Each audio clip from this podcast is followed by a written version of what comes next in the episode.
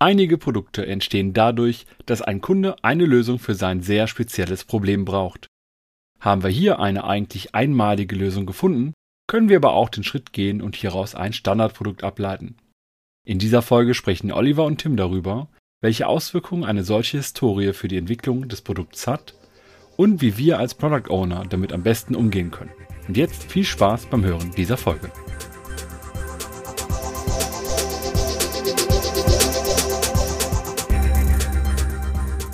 Viele Produktentwicklungen starten damit, dass ich einen Kunden habe, der sehr viele Anforderungen und Wünsche an das hat, was ich da so baue. Und das entwickelt sich immer mehr in Richtung einer eierlegenden Wollmilchsau und etwas, was ich sehr explizit für diesen Kunden baue. Und ob das Ganze dann noch eine Produktentwicklung ist oder nicht, das wollen wir heute mal betrachten und auch, wie wir vielleicht aus dieser Situation herauskommen und ob es sinnvoll ist, aus der herauszukommen. Und wenn ich wir meine, dann meine ich nicht nur mich, sondern ich habe heute den Tim dabei. Hallo Tim. Hallo Olli. Fangen wir mal ganz am Anfang an. Was ist für dich denn so ein Unterschied zwischen wirklich einer eierlegenden Wollmilchsau, etwas, was ich für einen baue, und einem Produkt. Gibt es da überhaupt einen Unterschied? Na, ich glaube, wenn wir über so eierlegende Wollmilchsäue sprechen oder so ganz verbastelte Systeme, dann geht es meistens eher um Anwendungssysteme. Also dann ist es vielleicht ein Stück Software oder ein Konvolut von Software, aber das ist nicht noch, noch nicht zwingend ein Produkt. Also das wäre für mich die erste Trennung.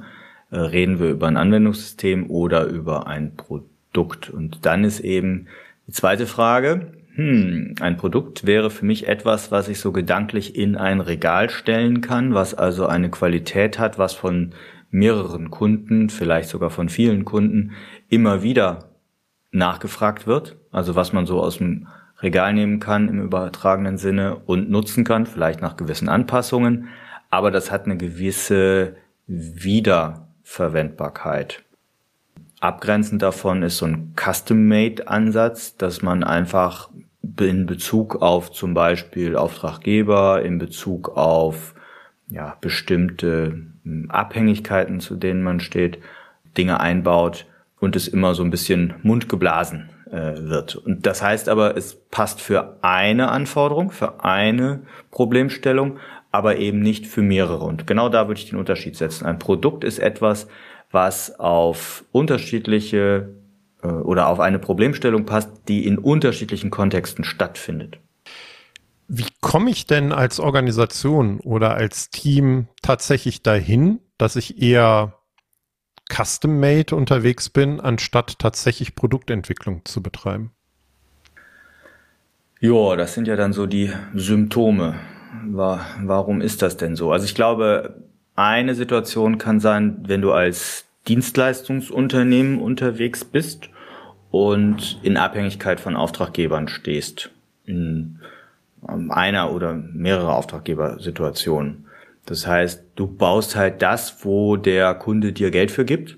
Also gerade wenn so auf Feature-Ebene nur beauftragt wird oder immer mal wieder alle paar Wochen so ein Auftraggeber vorbeikommt und wieder was haben will, dann baust du hier was an, flanscht dort was an also habe ich selber auch aus der Anbieter- oder aus der Eigenanwendersituation gesehen, dass wir letztlich dann immer den Dienstleister mehr oder minder gezwungen haben, das so einzubauen, wie wir es haben wollten, ohne dass halt irgendwie darauf geachtet wurde, dass das ein konsistentes Produkt bleibt. Also weder was die technische Architektur angeht, noch was die fachliche Architektur angeht, ähm, noch was der Verfolgung einer Produktvision angeht.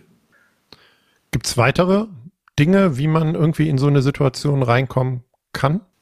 Ja, ein weiteres Beispiel, was ich immer mal wieder sehe, sind explizit B2B-Lösungsanbieter. Also die jetzt nicht als Dienstleister für einen gewissen Auftraggeber was bauen, aber die eben sehr abhängig von ein paar wenigen Kunden oder Partnern sind.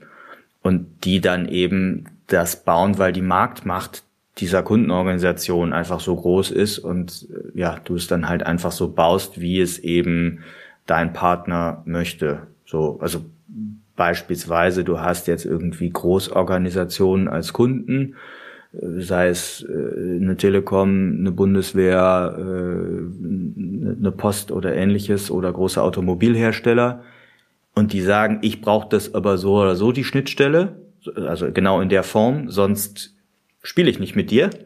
Naja, dann machst es halt, aber verbastelst dir eigentlich die Konsistenz deines eigenen Produktes. Hm.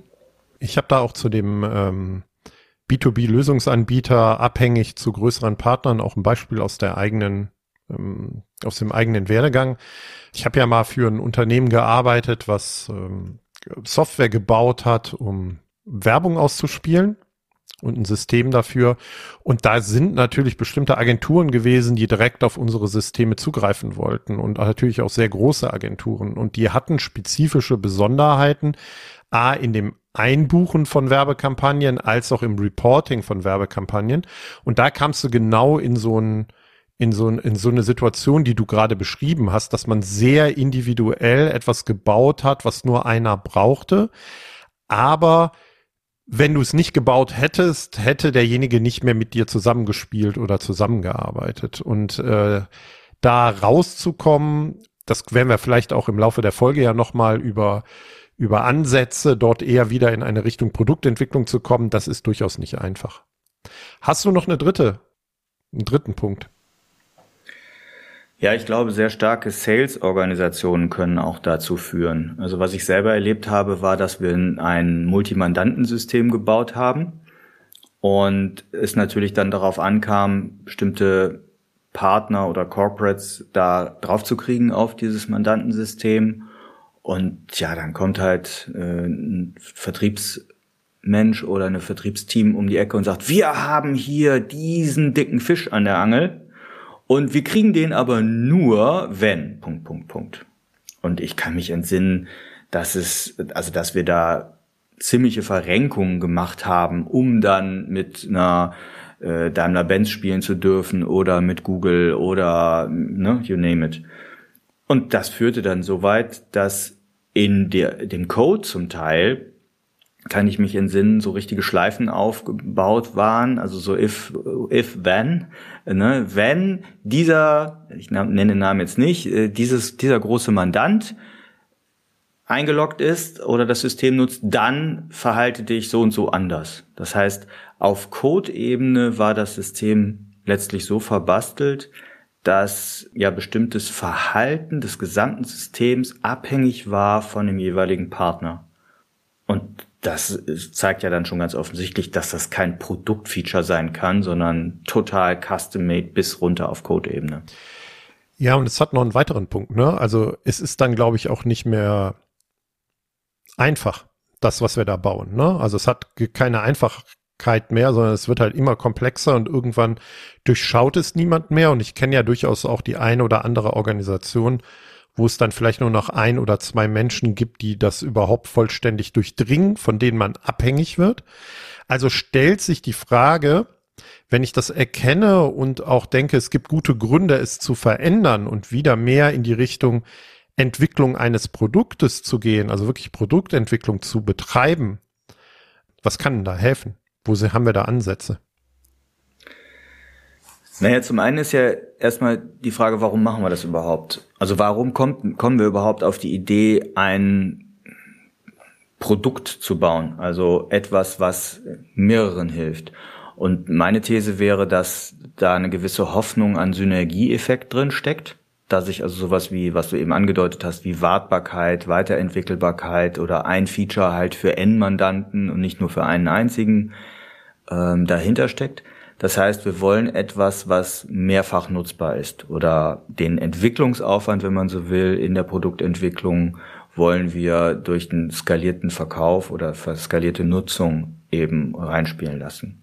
Das heißt, die Relation zwischen wie viel stecke ich rein, damit es ein Feature gibt und wie viel erlöse ich, äh, insofern verbessern, dass ich es halt nicht nur einmal mit einem Kunden oder einem Mandanten erlöse, sondern oder für einen Auftraggeber als Dienstleister löse, sondern es mehrfach nutzbar und vertreibbar mache. Hm. Ja, was kann da helfen? Also erstmal finde ich, muss ich mir darüber klar werden, was ist mein Produkt und was ist mein Produkt nicht. Also es geht ganz klar um Profilschärfen, weil das, was wir vorher als Symptome beschrieben haben, ist ja so ein Hinterherrennen hinter Auftraggebern, hinter äh, Partnern, hinter Sales-Sachen äh, oder Großkunden. Das heißt, ich habe kein Profil, sondern lasse mich wie so eine Flipperkugel umherschubsen in meiner Produktentwicklung. Und wenn ich aber zurückgehen will und ein Produkt entwickeln will, dann muss ich ganz klar sagen, was ist es und was ist es nicht. Und da haben wir ja dann in der Regel das Thema Produktvision als erste, ja, als, als Praktik, die man eben nutzen kann. Also, dass klar ist, ähm, das ist das Produkt, da wollen wir hin, eventuell sogar auch ein bisschen in Richtung Strategie, also für welche Zielkunden habe ich das, welche Bedürfnisse adressiere ich da und welche Ziele will ich als Unternehmen halt mit diesem Produkt selber erreichen. Haben wir eigene Folgen zugemacht, werden wir auch verlinken. Die Frage, die sich dann aber stellt, wenn du eben ja gesagt hast, ne, wie kommen wir überhaupt in diese andere Situation, dann kann es ja sein, dass ich eine Produktvision habe, aber wenn ein Wunsch kommt, zahlt er nicht auf meine Vision ein. Genau, das heißt, ich muss Nein sagen lernen. Und nehmen wir das mal hier bei unserem Podcast. Wir haben uns zu, ganz zu Beginn, noch bevor wir die erste Folge rausgegeben haben, eine Produktvision erstellt. Die könnte man natürlich irgendwann über, überarbeiten, ist klar, aber in der steht unter anderem drin, dass wir ein deutschsprachiges Format sind. Weil wir da eine gewisse Nische gesehen haben im, im Podcast-Bereich für Product Owner. Weil gute englischsprachige Podcasts für POs gibt's ja durchaus. Das heißt aber, und die Situation hatten wir ja auch schon, Mensch, wir haben jetzt meinetwegen einen super Gesprächsgast. Ich kann mich da an eine Kollegin entsinnen, die ich super gerne reingenommen hätte. Die war aber nicht deutschsprachig. Das heißt, wir hätten jetzt ein englischsprachiges Format oder eine englischsprachige Aufnahme machen müssen. Und so leid es mir dann auch tat, da haben wir gesagt, nein, das machen wir nicht, weil das eben nicht zu unserem Produkt passt zu dem, was die Hörerinnen, die sich daran gewöhnt haben, ähm, auch gewohnt sind und worauf sie sich so gewisserweise verlassen können. Das bedeutet natürlich, dass ich auch eine solche Chance, so eine Opportunity vielleicht bewusst draußen lasse. Und bezogen auf so ein IT-Produkt zum Beispiel, heißt es auch, dass ich eben nicht alles kann. Also dass der Wert meines Produktes vielleicht dadurch entsteht, dass klar ist, wofür was das Produkt steht und für was es auch nicht steht. Das heißt, für bestimmte Sachen muss ich eben ein anderes Produkt vielleicht auf einem anderen Hersteller äh, nutzen, um mein Problem zu lösen. Jetzt hast du es sehr auf das Produkt bezogen, bin ich komplett bei dir. Aber das hat doch auch Auswirkungen auf das ganze Unternehmen und die Organisation. Ja, ganz bestimmt, weil wenn ich jetzt, nehmen wir nochmal das Beispiel von eben, Sales kommt um die Ecke und hat einen super Partner an der Hand und die würden aber nur bei uns einchecken und kaufen, wenn wir noch das und das und das bauen. Und nun entscheiden wir als Product Owner, nee, das passt nicht zu unserer Produktvision und wir machen hier auch ganz bewusst keine Ausnahme. Man kann ja Ausnahmen machen, das ist ja nicht die Frage, aber ne, wenn die ganze Produktentwicklung plötzlich nur noch aus Ausnahmen besteht, dann führt es das ad absurdum. Das heißt, wir entscheiden uns letztlich dann mal auch ganz bewusst einen Kundenwunsch oder einen Prospectwunsch nicht zu erfüllen. Und das hat natürlich Auswirkungen auf die Organisation, die Frage ist dann immer, die im Raum steht, ist es langfristig besser, hier ein klares Produktprofil weiter zu verfolgen? Oder müssen wir hier an jedem Dorf noch den letzten Köter auch noch mitnehmen? Also den letzten, die letzte Chance auch noch mitnehmen. Ja, und da kommen wir ja direkt auch wieder bei den Themen, äh, was ist die Strategie des Unternehmens und daraus abgeleitet vielleicht auch die Strategie für mein Produkt äh, vorbei. Das würde aber dann für mich bedeuten, dass so eine Entscheidung eher aus einem sehr custom-made, vielleicht in Abhängigkeit zu einzelnen wenigen Auftraggebern etwas zu entwickeln, hin zu, wir bauen ein Produkt, eigentlich eine sehr weitreichende Entscheidung ist, die in der gesamten Organisation getroffen werden muss, richtig? Ja, und ich glaube, dass das genau ein Punkt ist, der vielen Organisationen gar nicht so bewusst ist. Also es wird sehr schnell äh, immer gesagt, wir müssen produktzentrierter werden oder wir müssen einen neuen Produktschnitt machen. Das ist ja durchaus auch etwas, wo Anfragen auf uns zukommen, nach dem Motto, lass uns mal einen Workshop machen zum Thema, wie schneiden wir die, das Produkt oder die Produkte. Finde ich auch total spannend, das zu tun, aber das ist immer so ein Punkt, wo, wo ich dann auch gerne reingehe und klar mache, äh, ist euch bewusst, was für eine Büchse der Pandora ihr damit auch öffnet. Also letztlich, ähm, A, wollt ihr das? B, seid ihr bereit, manchmal eben auch Nein zu sagen und daraus abgeleitet, die, die Kernfrage, könnt ihr euch das leisten? Also ich würde halt, ich nutze gern so den Satz so, Produkt muss man sich auch leisten können. Also sprich, ich muss die finanziellen Mittel und Ressourcen haben, um meine, meine Truppe auch ne, zu bezahlen, auszulasten, wie auch immer man das sieht, äh, mein Produkt zu entwickeln, ohne auf, auf jeden Zug aufspringen zu müssen. Hm. Das eine ist ja, dass mir vielleicht gewisser Umsatz entgeht, weil ich Nein sage, bezogen auf Anforderungen meiner eigenen Sales-Abteilung, eines großen Partners, von dem ich abhängig bin. Ich sehe aber noch eine andere Sache. Wenn ich wirklich ernsthaft in Richtung Produktentwicklung einsteige, dass ich vielleicht feststelle, das, was ich habe, hilft mir gar nicht oder nur ganz begrenzt, vielleicht die Erfahrung, die ich habe, aber das, was ich da schon entwickelt habe, bleiben wir mal bei einem digitalen Produkt, dass das von der Architektur, wie es programmiert ist, du hast eben so ein schönes Beispiel gehabt mit irgendwelchen Schleifen, die da drin sind, dass es gar nicht hilft und dass ich vielleicht sogar von vorne anfangen muss. Ja, und, und nicht nur bezogen auf die technische Lösung, sondern auch letztlich auf deinen Kunden- und Partnerstamm. Also vielleicht helfen dir deine aktuellen Partner und Kunden auch nicht. Das heißt, du musst dich sogar vielleicht aktiv von Bestandspartnern oder Bestandskunden trennen. Boah, das ist nicht einfach. Bin ich bei dir. Aber das ist, glaube ich, dann wirklich eine strategische Entscheidung auch auf einer Unternehmensebene, die man diskutieren kann. Ja, und äh, letztlich also ich meine, die Situation, die man ja durchaus häufig sieht, ist, dass wir die ganze Zeit in der Organisation nur damit beschäftigt sind, solche hier noch eine Opportunity mitzunehmen, da noch ein Feature zu bauen, da noch einem, einem Sales-Kontakt hinterher zu rennen und uns nie die Frage stellen, was für Opportunitätskosten haben wir denn da in dem Moment? Also selbst wenn wir von den direkt wahrnehmbaren Kosten und Erlösen mal weggehen, wir halten uns ja auf, zeitlich halten wir uns auf, neue innovativere und wettbewerbsstärkere Lösungsideen umzusetzen. Das heißt, uns entgeht ja auch vielleicht potenzieller Umsatz oder potenzielle Neukunden, weil wir uns gar nicht als Produkt weiterentwickeln, sondern nur links und rechts uns die ganze Zeit damit beschäftigen, Kram einzusammeln von der Seite. Plus, das hast du eben schon mal erwähnt, die, die Wartbarkeit unserer Anwendung natürlich immer mehr leidet und wir uns immer mehr in so einen Selbstbeschäftigungsmodus reindrehen. Trotzdem glaube ich, muss an einer sehr herausgehobenen Stelle der Organisation dann so eine Entscheidung getroffen werden. Ich glaube nicht, dass es eine Product Owner Entscheidung ist, weil dafür sind, wie gesagt, die Konsequenzen viel zu reichwe äh, ähm, weitreichend. Jetzt Gehen wir mal zu dem Punkt, wir stellen uns vor, diese Entscheidung ist trotzdem getroffen worden. Also wir wollen eigentlich eher in Richtung wirkliche Produktentwicklung mit einer neuen Positionierung unseres Produktes gehen. Wie fangen wir denn an, aus deiner Sicht? Also als erstes würde ich mal dieses Mantra killen, dass das neue Produkt alles können muss, was das alte, was die alte Anwendung konnte. Also ich bleibe jetzt mal bei so einem IT-System gedanklich. Ne? Also wir bauen das jetzt meinetwegen sogar neu und das muss alles können, was es vorher konnte, äh, plus noch ein paar Verbesserungen. Also ich glaube, das ist schon mal der erste äh, Todesstoß. Man muss von vornherein klar machen, auch den Stakeholdern klar machen, es wird bestimmte Sachen hinterher nicht mehr geben. Wir reduzieren also gewisserweise durch ein Produkt. Und Praktiken, mit denen sowas möglich ist, ist das von mir sehr geschätzte Story Mapping zum Beispiel. Man kann sicherlich auch mit einem Impact Mapping rangehen. Das heißt, ich muss abgeleitet aus der Produktvision bestimmte Produktziele definieren.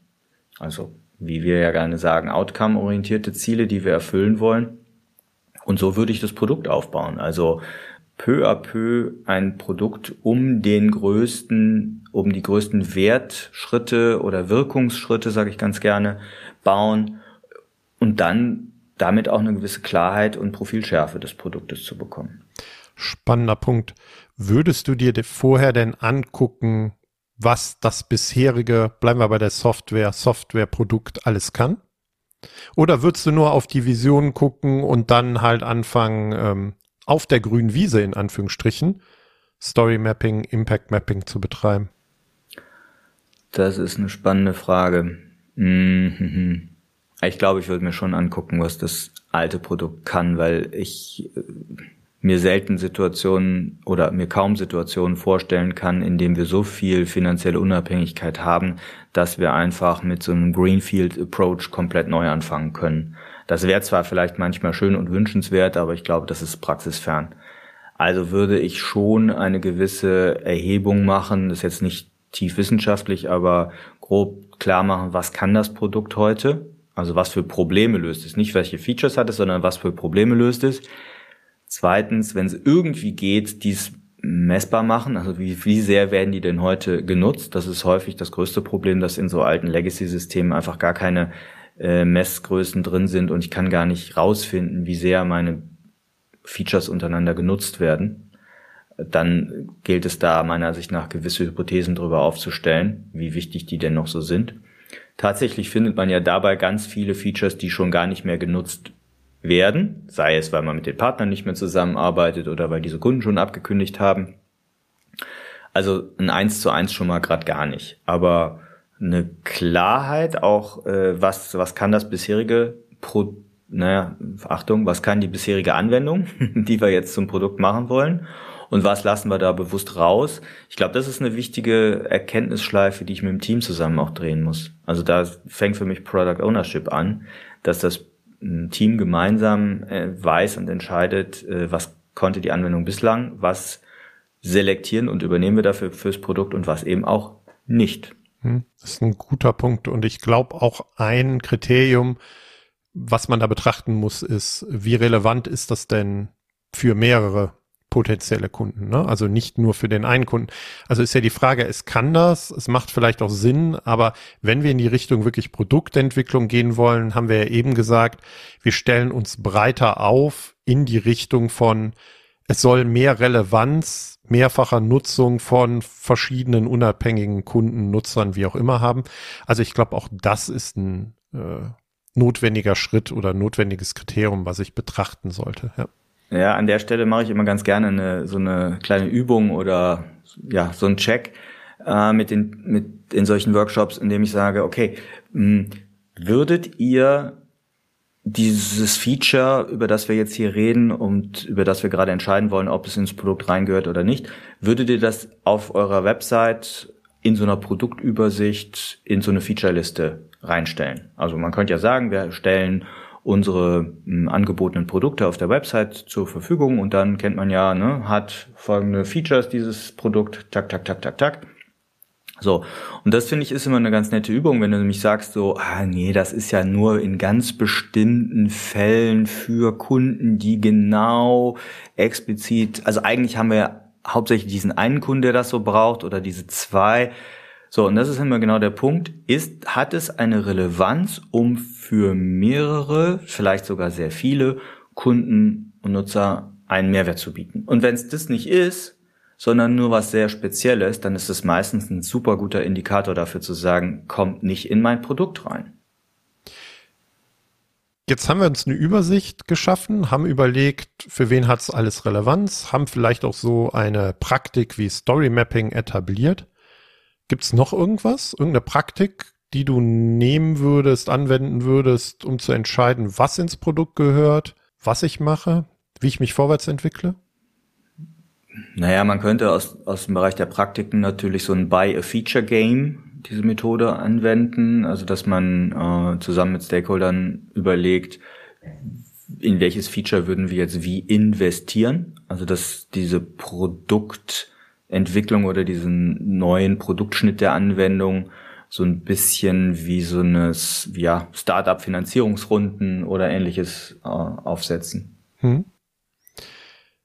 Wenn ich mich jetzt als Product Owner auf diesen Weg mache und bis hierhin gekommen bin, ähm, unterwegs bin, in was für Fallen kann ich reinstolpern?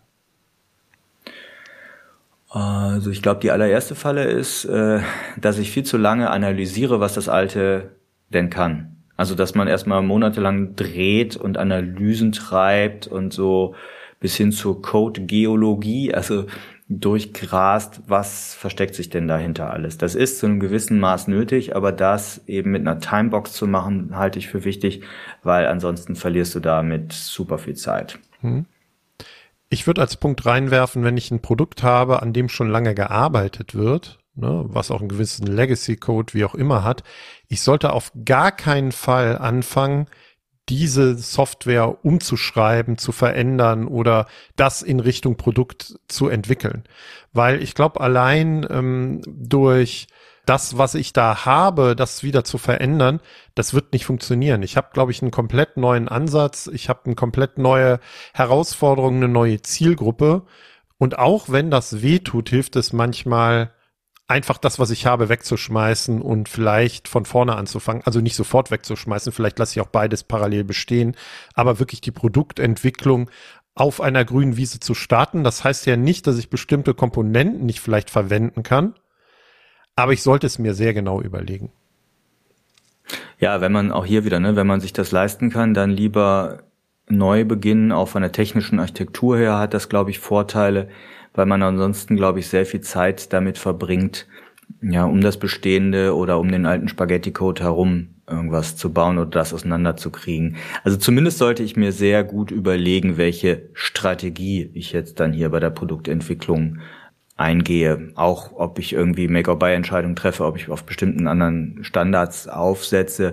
Ich glaube, ein super hervorragendes Instrument ist dort dann Wordley Mapping. Da haben wir ja mal eine tolle Folge zugemacht mit dem Florian Mayer, um sich überhaupt erstmal zu vergegenwärtigen, was in meiner Wertschöpfungskette des Produktes kann ich vielleicht auch von außen zukaufen oder hinzunehmen, ohne es direkt selber immer bauen zu müssen. Also Produkt ist ja für mich die Konfiguration aus verschiedenen Anwendungssystemen, die zusammengenommen am Ende eine, eine Lösung für ein Kundenproblem bereitstellen.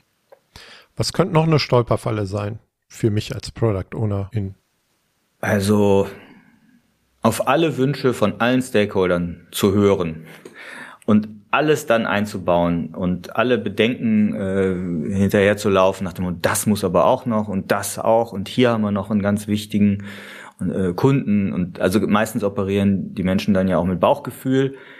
Und sehr nah daran ist so dieses Kill Your Baby Syndrom, also oder Don't Kill Your Baby Syndrom, sprich man hat sich in eine eigene Lösung verliebt, weil man sie vielleicht selber mit viel Blutschweiß und Tränen irgendwann mal gebaut hat.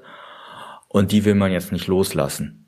Und das kann auf dich selber zutreffen als Product Owner und das kann genauso auf die Stakeholder zutreffen. Also immer zu hinterfragen, wollen wir uns hier von irgendwas nicht lösen, weil wir damals so viel Zeit und Energie da reingesetzt haben äh, und es dementsprechend eigentlich subjektiv überbewerten. Das ist eine gewisse Form von Bias, die dazu schlägt. Hm, und ich würde das gerne auch noch ergänzen. Also ich glaube, in so einer Situation ist man sehr häufig als Product Owner und auch als Scrum Team im Lösungsraum unterwegs. Ich glaube, es hilft aber trotzdem auch den Problemraum sehr im ja, Fokus zu behalten.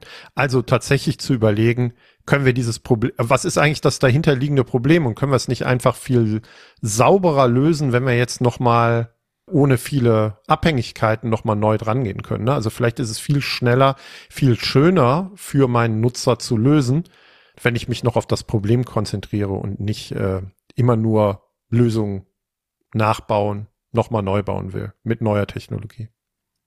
Gut. Zum Abschluss unserer Episoden gibt's immer persönliche Tipps und Tricks. Hast du einen für uns, den wir unseren Hörern mitgeben wollen, Tim?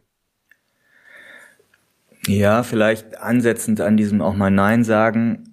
Also nein wäre jetzt so schwarz und weiß. Sicherlich gibt es da ja auch Graustufen. Das heißt, mein Tipp wäre, bau eben nicht alles ein ins Produkt, was vielleicht auch noch eine gewisse Relevanz für wichtige Kunden hat. Das hatten wir eben oben diskutiert.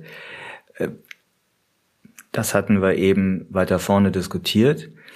Aber trotzdem macht es ja vielleicht Sinn, sowas konfigurierbar in einem Produkt zu haben. Also mein Tipp wäre eigentlich versucht, für wirklich wichtige Abhängigkeiten, die es zu Kunden oder Partnern gibt, das lässt sich ja in der Praxis nicht immer wegdiskutieren, versucht das dann als optionale Schalter oder konfigurierbare Feature einzubauen und manchmal aber auch ganz klar zu entscheiden, nee, das ist so außergewöhnlich, da wäre jetzt selbst der Einbau des Features, äh, sorry, des Feature-Toggles, so rum, ne, des Konfigurationsschalters, selbst das wäre zu ähm, aufwendig. Und ich würde dann sehr pragmatisch auch sagen, dann baus halt tatsächlich vielleicht äh, in Code ein, aber dokumentiere das sehr gut. Also vielleicht in so einer, ne, das ist eine technische Schuld, die ich da eingehe an der Stelle, so würde ich es benennen. Ähm, lass uns überprüfen, wann wir das vielleicht ausbauen können. Kann ja sein, dass der Kunde eh so bald auf dem Absprung ist oder nicht mehr lange uns erhalten bleibt. Ähm, also mit einem gewissen, unterm Strich gesagt, mit einem gewissen Augenmaß vorgehen und nicht jetzt hier alles schwarz-weiß irgendwie nur noch abhandeln. Und du? Welche Tipps hättest du?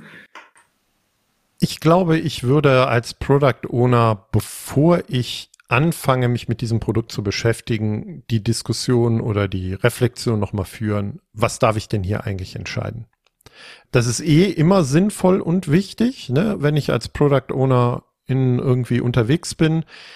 Aber ich glaube, in so einer Situation sollte ich, sollte ich das vor Beginn nochmal explizit machen. Ne? Also, und wenn ich dann merke, ich muss mit meiner Sales-Abteilung, mit anderen Stakeholdern, mit meinem CEO wirklich über jede Kleinigkeit sprechen, dass ich sie draußen lassen darf oder dass wir diese Funktionalität nicht mehr anbieten, dann wäre mein harter Tipp zu sagen, mach es nicht als Product Owner. Ich glaube, da kannst du nur verlieren oder du machst dir bewusst, dass du hier kein Produkt baust, sondern eigentlich nur auf einer neuen Technologie alles nochmal nachbaust. Und das würde ich zumindestens für mich geklärt haben wollen, weil ich glaube, sonst entstehen ganz viele Frustrationen und erfolgreich sein kann man damit, glaube ich, auch nur sehr schwer.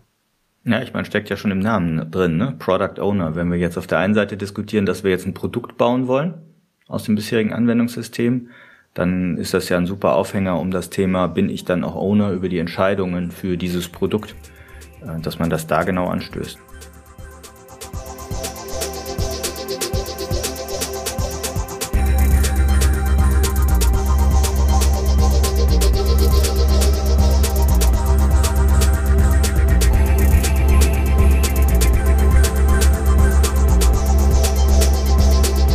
Weitere Informationen rund um Veröffentlichungen und Events der Produktwerker folgt uns auf Twitter oder besucht unsere Website unter produktwerker.de.